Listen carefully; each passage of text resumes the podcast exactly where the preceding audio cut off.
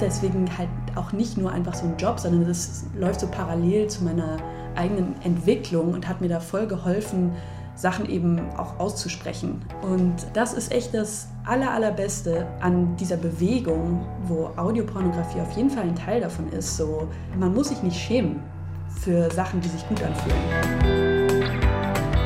Ihr hört einen Podcast von Funk. Hey, schön, dass ihr dabei seid. Ich bin Caro und das hier ist Mädelsabende der Podcast. Bei uns geht es um eure Geschichten. Ich will wissen, was bewegt euch, was macht euch Angst, was macht euch Hoffnung. Ich komme vorbei, wir machen es uns gemütlich und quatschen. Und jetzt geht's los.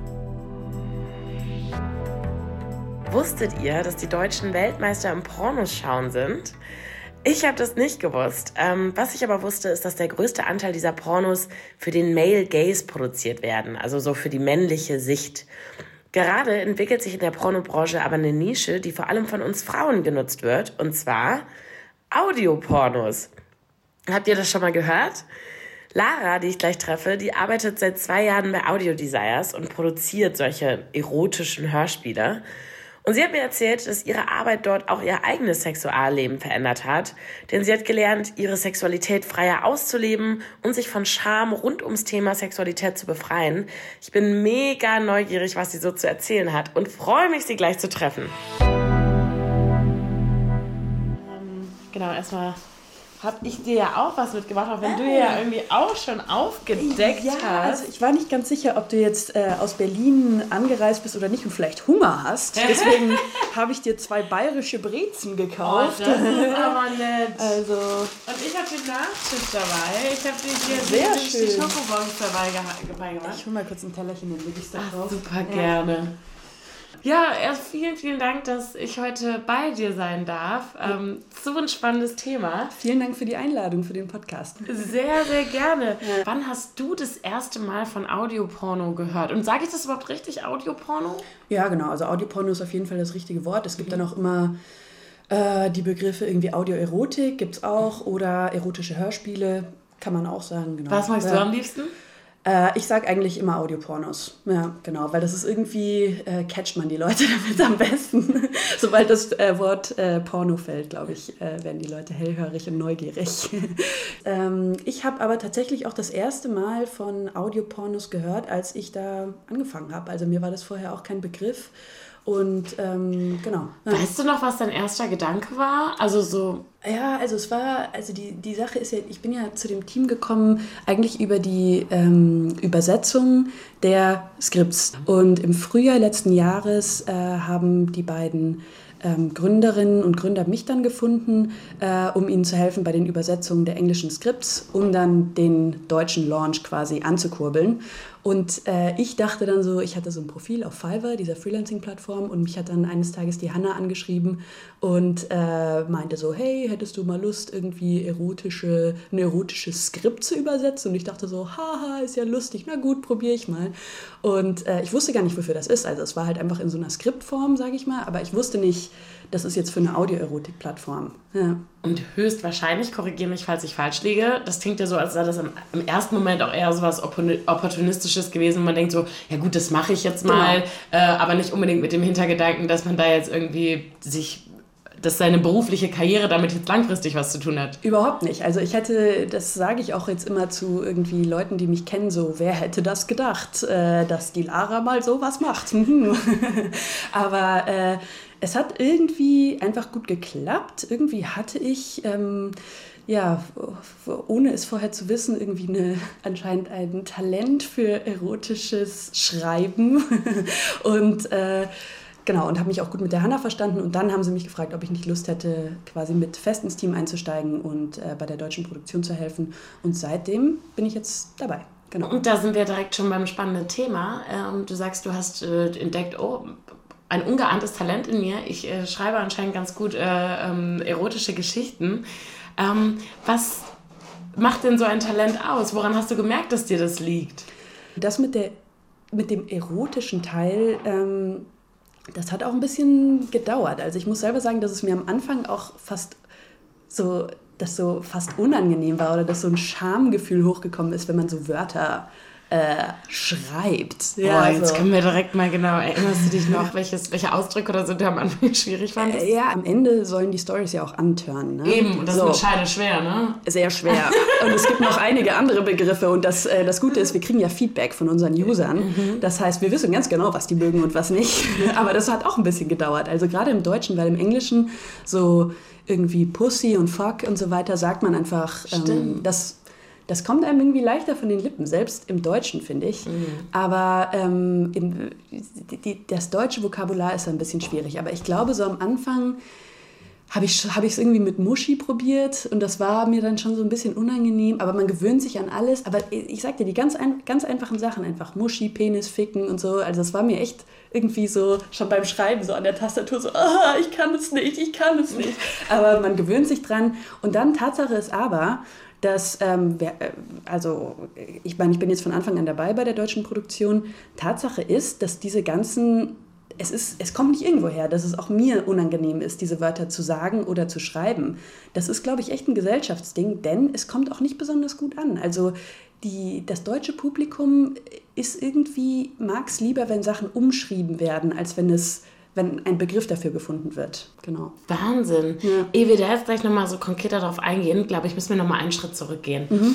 Ähm, wie entsteht denn so ein Audioporno? Ich, ich, also wer hat die Idee oder wie kommt die Idee zustande? Dann wird ein Skript geschrieben. Wie lang ist so ein Audioporno? Hol uns mal rein. Also es ist... Ähm, Kurz ähm, zum Team vielleicht. Wir haben äh, einfach ein Team an Freelancer, Autorinnen und Autoren, und äh, Themenfindung funktioniert eigentlich so, dass wir erstens äh, stark auf das Feedback unserer Hörerinnen und Hörer achten. Das heißt, wir, ähm, jede Folge kann bewertet werden und die Leute können tatsächlich auch ihre eigenen Fantasien einreichen. Das oh. heißt, sie können schreiben, was sie gerne, äh, ja, was sie irgendwie antörnt und äh, genau das überprüfen wir dann und setzen es dann in der Folge um unser Leitfaden, an den wir uns so ein bisschen halten, ist äh, schon darauf zu achten, dass wir viele Alltagssituationen auch haben. Also jetzt nicht nur irgendwelche extremen Sachen, die jetzt niemand irgendwie machen, mal also, dass machen man sich will. damit noch identifizieren man kann. muss sich damit identifizieren hat, Ich könnte das sein. Genau, ob das jetzt in einer Partnerschaft ist oder eine spontane Begegnung mit einer anderen Person, aber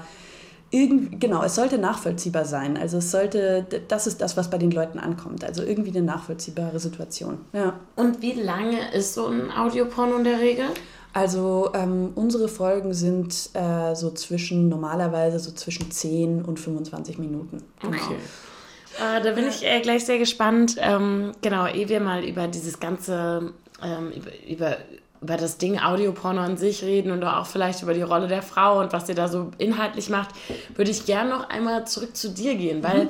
wir waren ja eben da, du hast es angefangen, hast vielleicht am Anfang auch gedacht, so, haha, ich übersetze da mal ein bisschen, ähm, hattest dann, hast du noch gemerkt, so, mit manchen Sachen fühlt man sich erstmal noch gar nicht so wohl, da irgendwie die Wörter zu benutzen. Mhm. Was ich so oft beobachte an Menschen, wenn es so um Pornografie geht oder wenn es auch darum geht, ähm, PornodarstellerInnen oder eben auch ähm, Menschen, die irgendwo in der Pornoindustrie arbeiten, wenn es darum geht, deren Arbeit zu bewerten, mhm.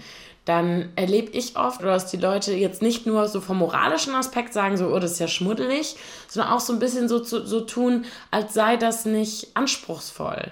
Ähm, weißt du, was ich meine? Ja, auf jeden Fall. Also es ist, ähm, kommt natürlich, glaube ich, auch immer darauf an, mit wem man sich unterhält. Definitiv. Also ich hatte da auch verschiedene Gespräche. Ich würde mal sagen, so mit ähm, älteren Familienmitgliedern ist es nochmal anders als jetzt mit dem eigenen Freundeskreis, die ähm, zumindest bei mir in der Regel immer sehr begeistert und neugierig sind und genau wissen wollen, was da eigentlich passiert.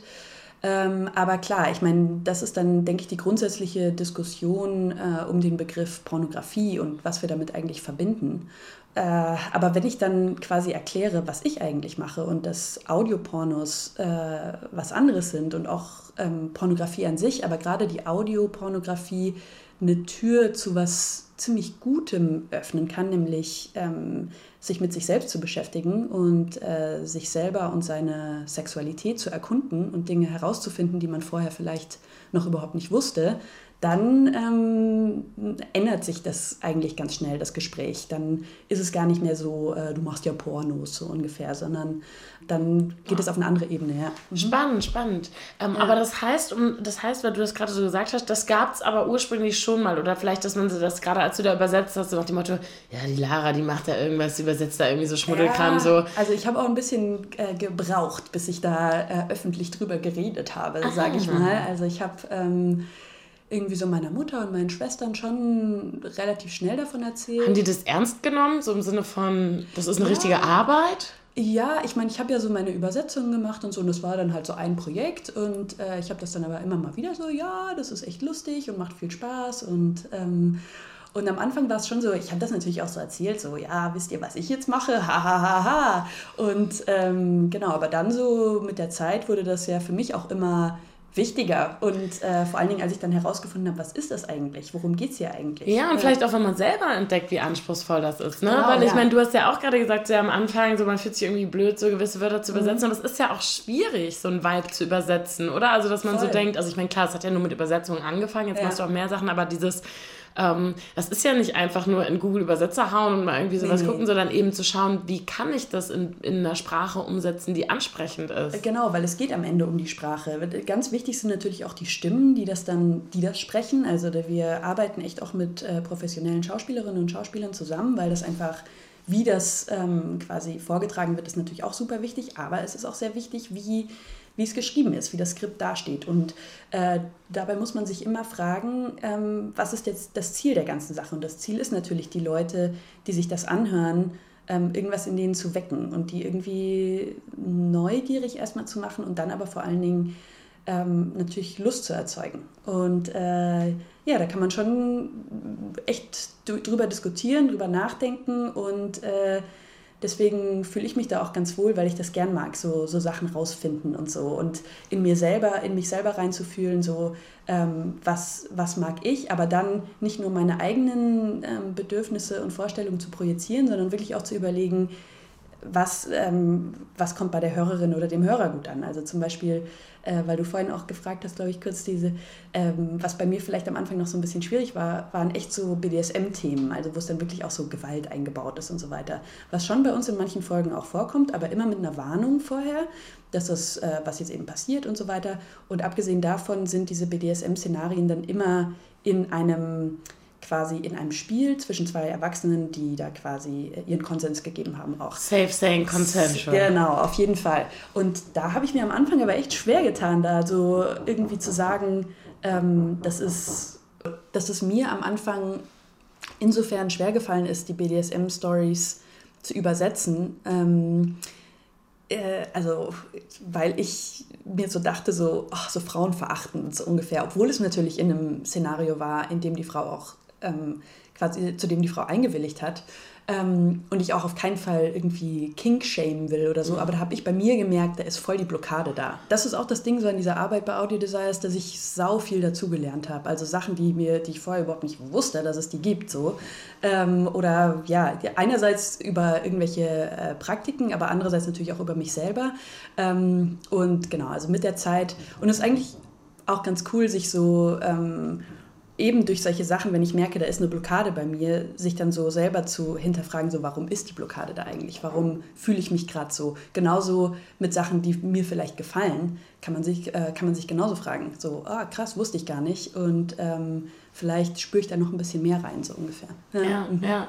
Gibt es denn, ähm, denn so richtige Grenzen? Also ich nehme an, ähm, du hast ja gerade schon mal gesagt, auch wenn es um BDSM-Sachen geht, natürlich muss es immer die Grundlage sein, dass es zwei Erwachsene sind, die eben ähm, ja, da ihren Consent auch geben. Gibt es sonst irgendwelche Grenzen, wo du sagst, nee, sowas, ähm, sowas machen wir nicht? Ja, also es gibt auf jeden Fall Themen, die wir einfach überhaupt nicht behandeln, nämlich einmal ähm, Pädophilie natürlich, also deswegen immer Erwachsene.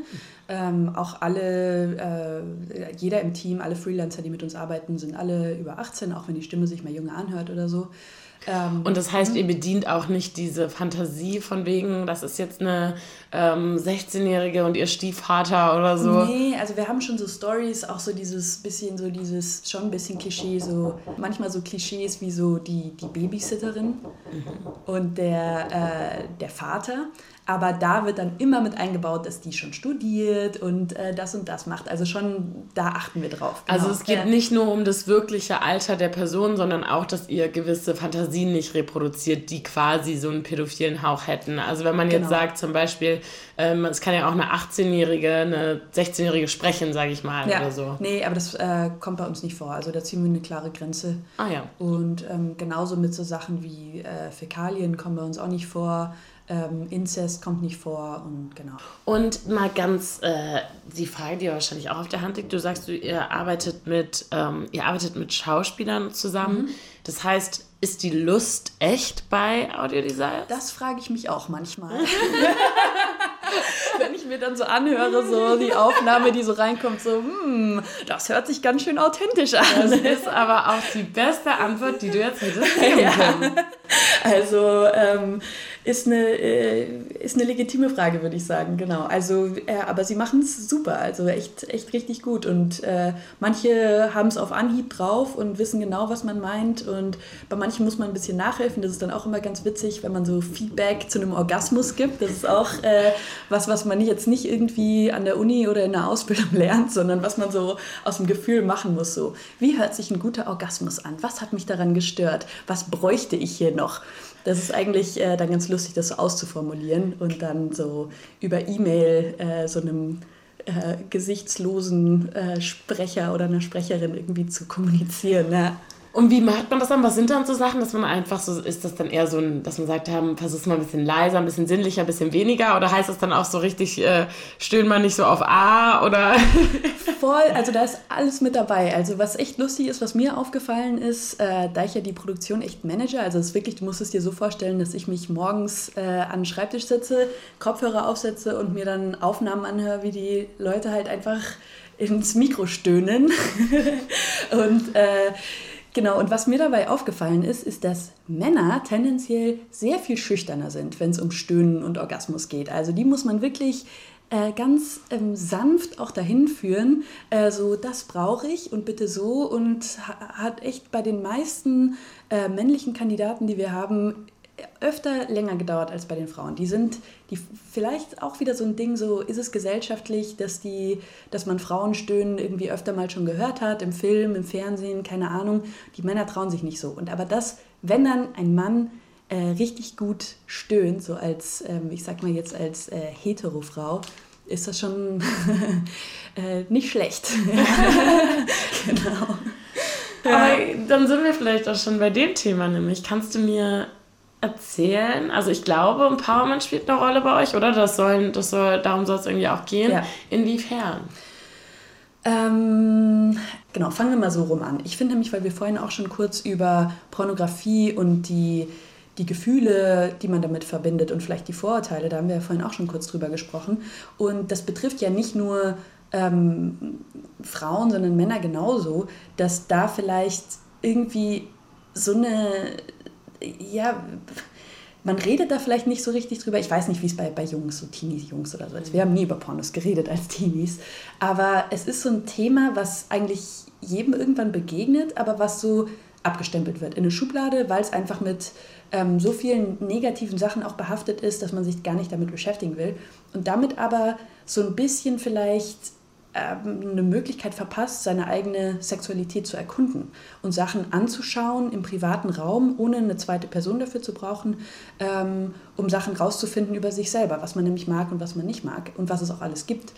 Ich finde auch, also dass mein erster Gedanke, als ich davon gehört habe, fand ich das Revolutionäre in mhm. Anführungsstrichen an diesen Audiogeschichten, dass es eben nicht die Fantasie wegnimmt, sondern anregt, dass es so stimuliert. Ne? Man, genau. die, wenn man an Pornografie denkt, ähm, ist man da als der, der sie konsumiert, ähm, sehr von abgeschnitten. Ne? Man guckt ja. sich das an und ähm, man reagiert auf das, was einem da geboten wird. Bei diesen Audiopornos ähm, verbinde ich ja meine eigenen Gedanken, meine eigene Fantasie viel stärker mit dem, was mir da so ähm, entgegengebracht wird. Ne? Also es ist auf jeden Fall ähm, ja was, was im, im, sich viel mehr im Kopf abspielt. So wie du gesagt hast, da wir die visuelle Ebene überhaupt nicht haben, was einerseits gut ist, ähm, was immer ein wichtiger Punkt ist für, für viele, gerade Frauen, mit denen ich über Audiopornos spreche oder Pornos an sich, dass du diesen Vergleich nicht hast mhm. mit den Personen, die du äh, auf, dem, auf dem Bildschirm siehst, äh, die oft irgendwie eine bestimmte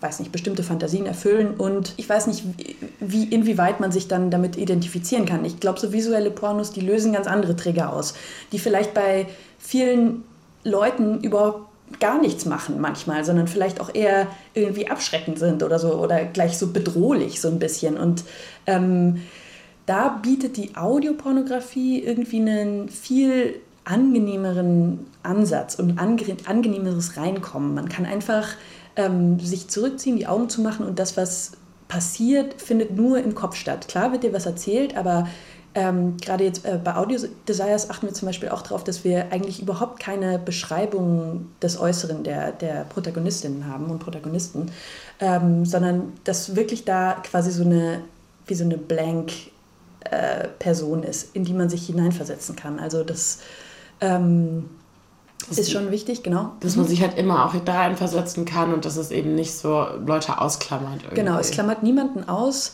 Ähm, und wir gleichzeitig, äh, jetzt nochmal, um wieder auszuholen, achten wir schon dann gerade in den Szenarien und Konstellationen doch auch auf äh, Diversität, auch wenn es nicht nur, auch wenn es jetzt nicht darum geht, wie sieht die Person aus, sondern in welchen Leben, um, Lebensumständen lebt die, ähm, auch ältere Personen, jüngere Personen, alle möglichen Konstellationen. Ja. Das ist ja quasi schon so eine Chance, die sich da bietet, die man ähm, bei jetzt visuellem Porno nicht hat. Ja. Fällt dir da noch mehr ein, wo du sagst, also gerade vielleicht auch beim Storytelling oder so, was man beim, auch, weil ich, also der Audioporno kommt ja ohne Storytelling gar nicht aus ja. eigentlich. Ne? Der, der visuelle Porno im ja. Grunde schon. ja. Hm, fällt dir da noch, fällt dir da noch, noch mehr irgendwie Unterschiede ein? Ähm, genau, also wir haben jetzt gesagt, einerseits so, dass das Visuelle fällt komplett weg, das Storytelling und dann ähm, ist es aber auch, äh, wenn man jetzt so den Produktionsprozess betrachtet, über den wir auch geredet haben, dass sowas wie Ausbeutung oder so überhaupt nicht stattfindet oder eigentlich gar nicht stattfinden kann, da wir ähm, irgendwie da alle freiwillig dabei sind und auch die, ähm, die, die Sprecherinnen und Sprecher, die Autorinnen und Autoren, die alle äh, genau, da freiwillig mit dabei sind und niemand ähm, ja, da ausgenutzt oder ausgebeutet wird. Und gleichzeitig aber auch nicht so ein, so ein Bild, vielleicht auch gerade so ein Frauenbild irgendwie dargestellt wird, was man oft mit visueller Pornografie irgendwie verbindet, glaube ich. Ja. Auch, wobei es ja, man darf das nicht so verurteilen. Es gibt ja auch in der visuellen Pornografie alles. Es ist, worum es mir geht, ist dieses, ähm, dieses Bild, was sich vielleicht in der Gesellschaft festgesetzt hat, äh, wo die Audiopornografie, weil sie eben was ganz anderes ist, ähm, helfen kann, das aufzubrechen. Und trotzdem fand ich das spannend, was du gerade gesagt hast und äh, auch wichtig, mhm. weil äh, du hast ja recht, es gibt ja trotzdem auch, ähm, das sind vielleicht jetzt nicht die ganz großen Firmen, ne, aber es gibt ja auch immer mehr visuelle Pornografie, die eben feministisch ist, auch irgendwie von genau. Frauen für Frauen und ja. so. Ähm, deshalb nochmal die Frage, du hast ja gerade schon gesagt, das darf man jetzt auch nicht verurteilen, da gibt es solche und solche. Ähm, siehst du dich denn als Teil der Pornoindustrie oder grenzt ihr euch davon irgendwie noch ab, auch so gedanklich? Also mm, wir haben da auch schon mal diskutiert im Team ähm, vor einer Weile. Und äh, aber so für mich an sich, klar machen wir Pornos, es sind Pornos, aber es ist eine, ähm, es ist eine, eine andere Art. Und es ist es, das finde ich das Schöne daran, es, es öffnet die Diskussion. Es, äh, und wenn ich dann irgendwie äh, Leute frage in meinem Alter, also ich habe jetzt noch nicht so mit so vielen Älteren gesprochen, aber so, ähm, wie stehst du denn so zu Pornos, so grundsätzlich so ungefähr? Und dann, es, ja, es öffnet die, ein Gespräch und ähm, vielleicht ein Umdenken irgendwie. Das klingt richtig, richtig cool, finde mhm. ich. Also damit, damit, kann man ja wirklich irgendwie was anfangen, finde ich. Und ähm, gerade auch in, in so diese Welt, die sich ja schon verändert, ne? Und diese, dieses, ähm, die sexuelle Scham fällt ja langsam immer mehr. Ne? Also ja. ich will das überhaupt jetzt nicht so tun, als sei mir hier am, am Ende angelangt. Ähm, deshalb könnte ich mir vorstellen, ist die Zeit vielleicht auch gut irgendwie für Auf sowas. Auf jeden Fall, ja. Also die Zeit ähm, ist natürlich ideal, äh, gerade für dann eben das weibliche Publikum, was vielleicht gerade so ein bisschen entdeckt, dass es ähm, auch in Ordnung ist, sich nicht zu schämen und über Sexualität zu reden, darüber zu reden, wie man masturbiert vielleicht sogar. Und ähm, ja, aber es ist ganz interessant, dass du das gerade gesagt hast, weil Scham irgendwie bei mir auch voll das Riesenthema gespielt hat, in so in meinem Leben und meinem Großwerden. Und da ähm, dieser Job bei Audio Desires irgendwie perfekt, das im perfekten Timing so in mein Leben gekommen ist. Also es war echt so ähm, es ist deswegen halt auch nicht nur einfach so ein Job, sondern es läuft so parallel zu meiner eigenen Entwicklung und hat mir da voll geholfen, Sachen eben auch auszusprechen. Ähm, vor, äh, vor allen Dingen vor mir selber. Nicht nur jetzt vor irgendwie meinem Freund oder vor Freundinnen oder so, sondern vor allem vor mir selber. Und äh, das ist echt das Aller, Allerbeste an, an dieser Bewegung, wo Audiopornografie auf jeden Fall ein Teil davon ist. So äh, man muss sich nicht schämen für Sachen, die sich gut anfühlen. Ja, ja. ja. Weil es ist auch was anderes, grundsätzlich ähm, etwas zu akzeptieren und zu tolerieren, ist der eine Schritt. Aber auch zu sagen, ich finde das gut. Also nicht, ich finde es okay, wenn jemand diesen Kink hat, sondern auch ja. ich habe diesen Kink und auch ich darf den leben, mir darf das gefallen. Mhm. Das ist eigentlich nochmal einen Schritt weiter. Auf jeden ne? Fall, genau. Also genau, nicht nur, es gibt das und ich habe nichts dagegen, mhm. sondern ähm, oh wow, da, da ist was, was irgendwie wieder was Körperliches in mir auslöst, eine Reaktion. Und ich unterdrücke das jetzt nicht, sondern ich äh, spüre da rein und ich schaue mir das genauer an. Und äh, diese Trennung, die ich vorhin auch erwähnt habe, zwischen Ich und sexuelles Ich, ähm, die irgendwie quasi kleiner zu machen und zu überbrücken durch genau solche ähm, Momente und dann am Ende dadurch irgendwie vielleicht ausgeglichener zu sein an sich in seinem Leben und in seinem Alltag. Und da ja, hat man, weiß nicht, also an sich finde ich es schön, wenn man sich einfach mehr mit sich beschäftigt, mit seiner Sexualität beschäftigt und da sind Audiopornos ne, ein super Mittel dafür. Ja, ja. Mhm. Und es geht ja auch so in beide Richtungen, ne? Weil es gibt auf der einen Seite so dieses genau zu, zu schambehaftet, gewisse Dinge zu mögen. Auf der anderen Seite hat man auch manchmal das Gefühl, je nachdem, wo man sich wieder umtreibt, da ist es dann fast so, ey, du musst doch kinky sein, so, genau. ähm, so nach dem Motto, wer heute nicht Anal im Repertoire hat, so, genau. wie, wie, willst du denn da, wie, da, da, musst du aus Berlin wegziehen, so gefühlt. Ne? Genau, ne? es gibt ja nicht nur Kink-Shaming, sondern ich habe letztens dann auch den Begriff gelernt, Prude-Shaming. Genau. Das sind dann für die, die, die, genau, Genau, die dann irgendwie noch nicht so rumgekommen sind oder so und dann Angst davor haben, das irgendwie zuzugeben. Und ja. beides mhm. führt ja zu so einer Ablösung von diesem mhm. sexuellen Ich und dem Ich, weil man das Gefühl hat, man ist fremdgesteuert in eine, in eine Richtung irgendwie. Ja. Deshalb finde ich das spannend, dass du sagst, dass dir das auch so persönlich geholfen hat. Kannst du, also würdest du sagen, ich will das mal übersetzen, bist du, also du bist sexuell mehr mit dir im Reinen und kannst auch besser kommunizieren, was dir gefällt, würdest du sagen? Ähm, ja, auf jeden Fall. Es ist vor allen Dingen eben dieses Ding so, also ich sag mal so, ich habe mich vorher eigentlich, ich habe wirklich auch nie Pornos geguckt oder so. Mhm. Das war wirklich so mit äh, im Teenageralter, so Pre-Teens so ein bisschen, kam das das erste Mal so rum und dann irgendwie mal was gesehen und direkt so, nee, auf keinen Fall, das ist schrecklich, das sieht furchtbar aus, so ungefähr und dann nie wieder damit beschäftigt. Und Sexualität war immer was irgendwie mit einer anderen Person und äh, oder eben in der Masturbation, aber dann auch trotzdem immer sowas, bei mir war das immer so behaftet, echt mit so einem, einfach mit einem Schamgefühl, selbst alleine. So, uh, also schon irgendwie, aber so, ich weiß nicht, ich, ich kann es schwer sagen, warum, aber es war auf jeden Fall da.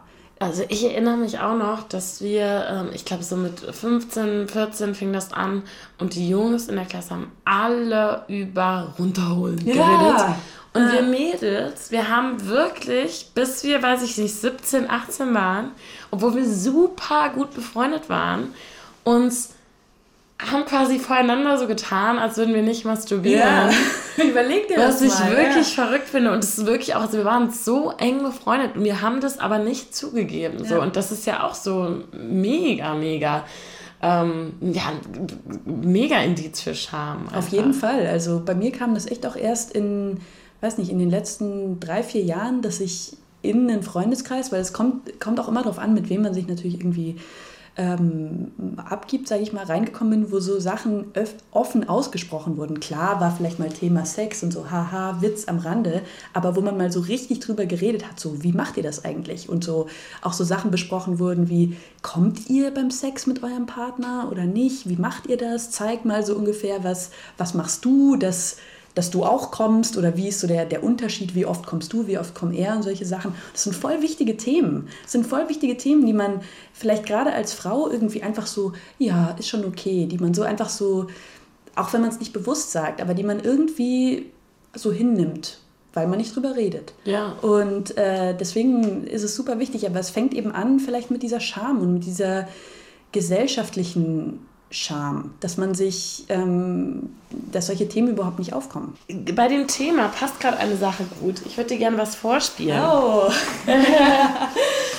wir haben nämlich, wir haben nämlich deinen Bruder gefragt, mhm. ähm, wie der so reagiert hat, als du ihm erzählt hast, äh, dass du jetzt bei Audio Desires arbeitest. Also wie ich darauf reagiert habe, als Lara mir von ihrem Job bei Audio Desires erzählt hat, ich glaube, da muss ich mich kurz äh, in die Emotion wieder reinversetzen. Das war im Sommer, glaube ich, letzten Jahres. Ich weiß nicht mehr genau. Auf jeden Fall saßen wir in einem Biergarten und ich wusste schon so ein bisschen, dass sie irgendwas macht, weil sie das auch immer so drumherum geredet hat. Und ich weiß auch nicht, wer das schon bis dahin alles wusste. Auf jeden Fall hat sie mir das erzählt und ich war natürlich überrascht, aber fand das in erster Linie super cool. Vor allen Dingen für sie, weil das Thema Sexualität bei uns in der Familie vor allen Dingen was die weibliche Seite angeht, oft, glaube ich, nicht gut genug besprochen wurde oder auch tabuisiert wurde. Und ich einfach das Funkeln auch in ihren Augen gesehen habe. Und was mich dann überkam, war auf jeden Fall purer Stolz für meine große Schwester, ja. Oh, das ist ja total süß. Das habe ich aber auch gedacht, ja. als ich das gehört habe. Ach ja, mein Bruder. Das ja, freut mich sehr. Ja. Total schön. Mhm. Und ich finde gerade, das ist ja so ein bisschen, also bei mir zumindest, ähm, der Endgegner, wenn es um Sexualität geht, die eigene Familie. Oh, ey. furchtbar, also. ja, furchtbar. Also irgendwie, ähm, wie gesagt, also die sind da auch alle so ein bisschen, wissen auch nicht so richtig, die finden es dann immer schon so interessant und witzig, gerade die, meine Mutter und meine Schwestern. Und äh, wie der Sergei, mein Bruder, auch gerade so selber gesagt hat, ja, am Anfang hat sie immer so drumherum geredet und das stimmt auch. Natürlich habe ich drumherum geredet, so mit meinem Bruder über Sex reden ist nochmal was ganz, ganz anderes. Vergiss es. Aber ähm, ja, mit der, mit der Begeisterung für den Job und für das alles, was dazugehört, was wir jetzt auch besprochen haben, und es gehört so viel dazu, äh, konnte ich natürlich nicht anders als auch mit meinem Bruder, mit dem ich sehr, eine sehr enge Beziehung habe, dann auch tatsächlich drüber zu reden. Und ähm, ja, jedes Mal, wenn ich ihm dann was erzähle, ähm, merke ich auch, dass er sehr stolz ist. Und das ist schon wirklich schön. Das freut mich auch sehr. Tatsache ist, dass ich zum Beispiel meinem Vater noch gar nichts davon erzählt habe, kein Witz. Obwohl ich das ja jetzt schon fast ein Jahr lang mache. Und falls er irgendwie über diesen Podcast stolpert, hallo, hier ist Lara und ich arbeite in der Pornobranche. Was denkt denn dein Vater, was du machst? Keine Ahnung.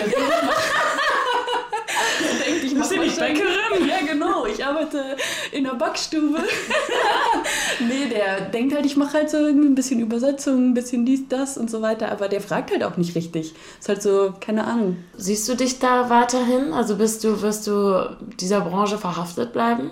Also ich würde sagen, zumindest in der Zukunft, die ich mir so vorstellen kann, auf jeden Fall.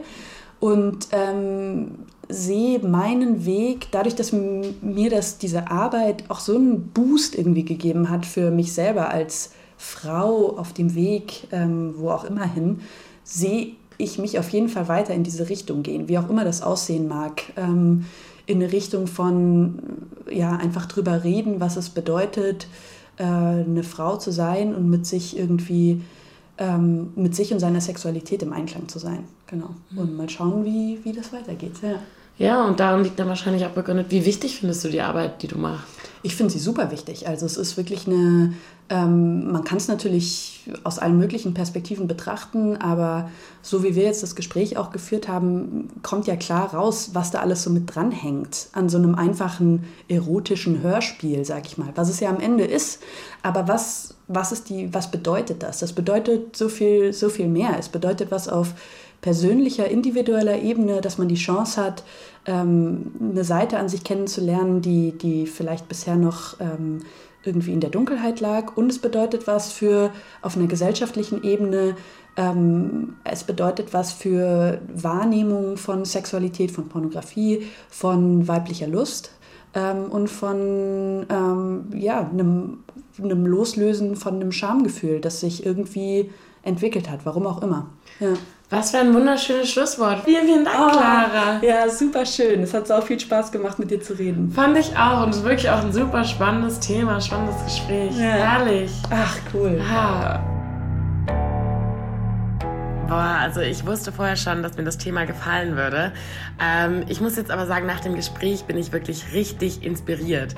Denn im Grunde ist es ja so, dass Audiopornos wirklich einen völlig neuen Zugang zur Pornografie schaffen der natürlich einerseits ohne die plakative Grafik von sexuellen Praktiken auskommt. Also nicht, dass das jetzt irgendwie per se schlecht wäre. Ähm, aber natürlich fällt auch sowas wie Ausbeutung von Frauen weg und einfach diese ganze Welt, die auf so Männerklischees basiert, wird mal neu gedacht irgendwie. Und es wirkt auf mich auch so, als könnten Audiopornos einfach eine individuellere Art sein, ähm, Pornografie zu entdecken, weil es ja die eigenen Vorstellungen und Fantasien viel stärker mit einbindet. Ähm, ja, ich, ich bin gespannt, wie es wirklich ist. Ich werde es testen und ähm, freue mich richtig, wenn ihr das nächste Mal wieder dabei seid. Das war ein Podcast vom WDR für Funk von ARD und ZDF. Tja, liebe Mädelsbande, wir haben jetzt ganz schön viel über Audiopornos gesprochen. Es gibt aber auch noch andere Sounds, die ganz bestimmte Gefühle in uns auslösen können. Und zwar bei ASMR. Unsere Freundinnen von Ultraviolett Stories haben dazu auf YouTube eine super spannende Folge produziert. Äh, schaut euch die unbedingt an und seid natürlich nächste Woche hier bei der neuen Mädelsabende Podcast-Folge wieder dabei. Ich freue mich drauf. Tschüss!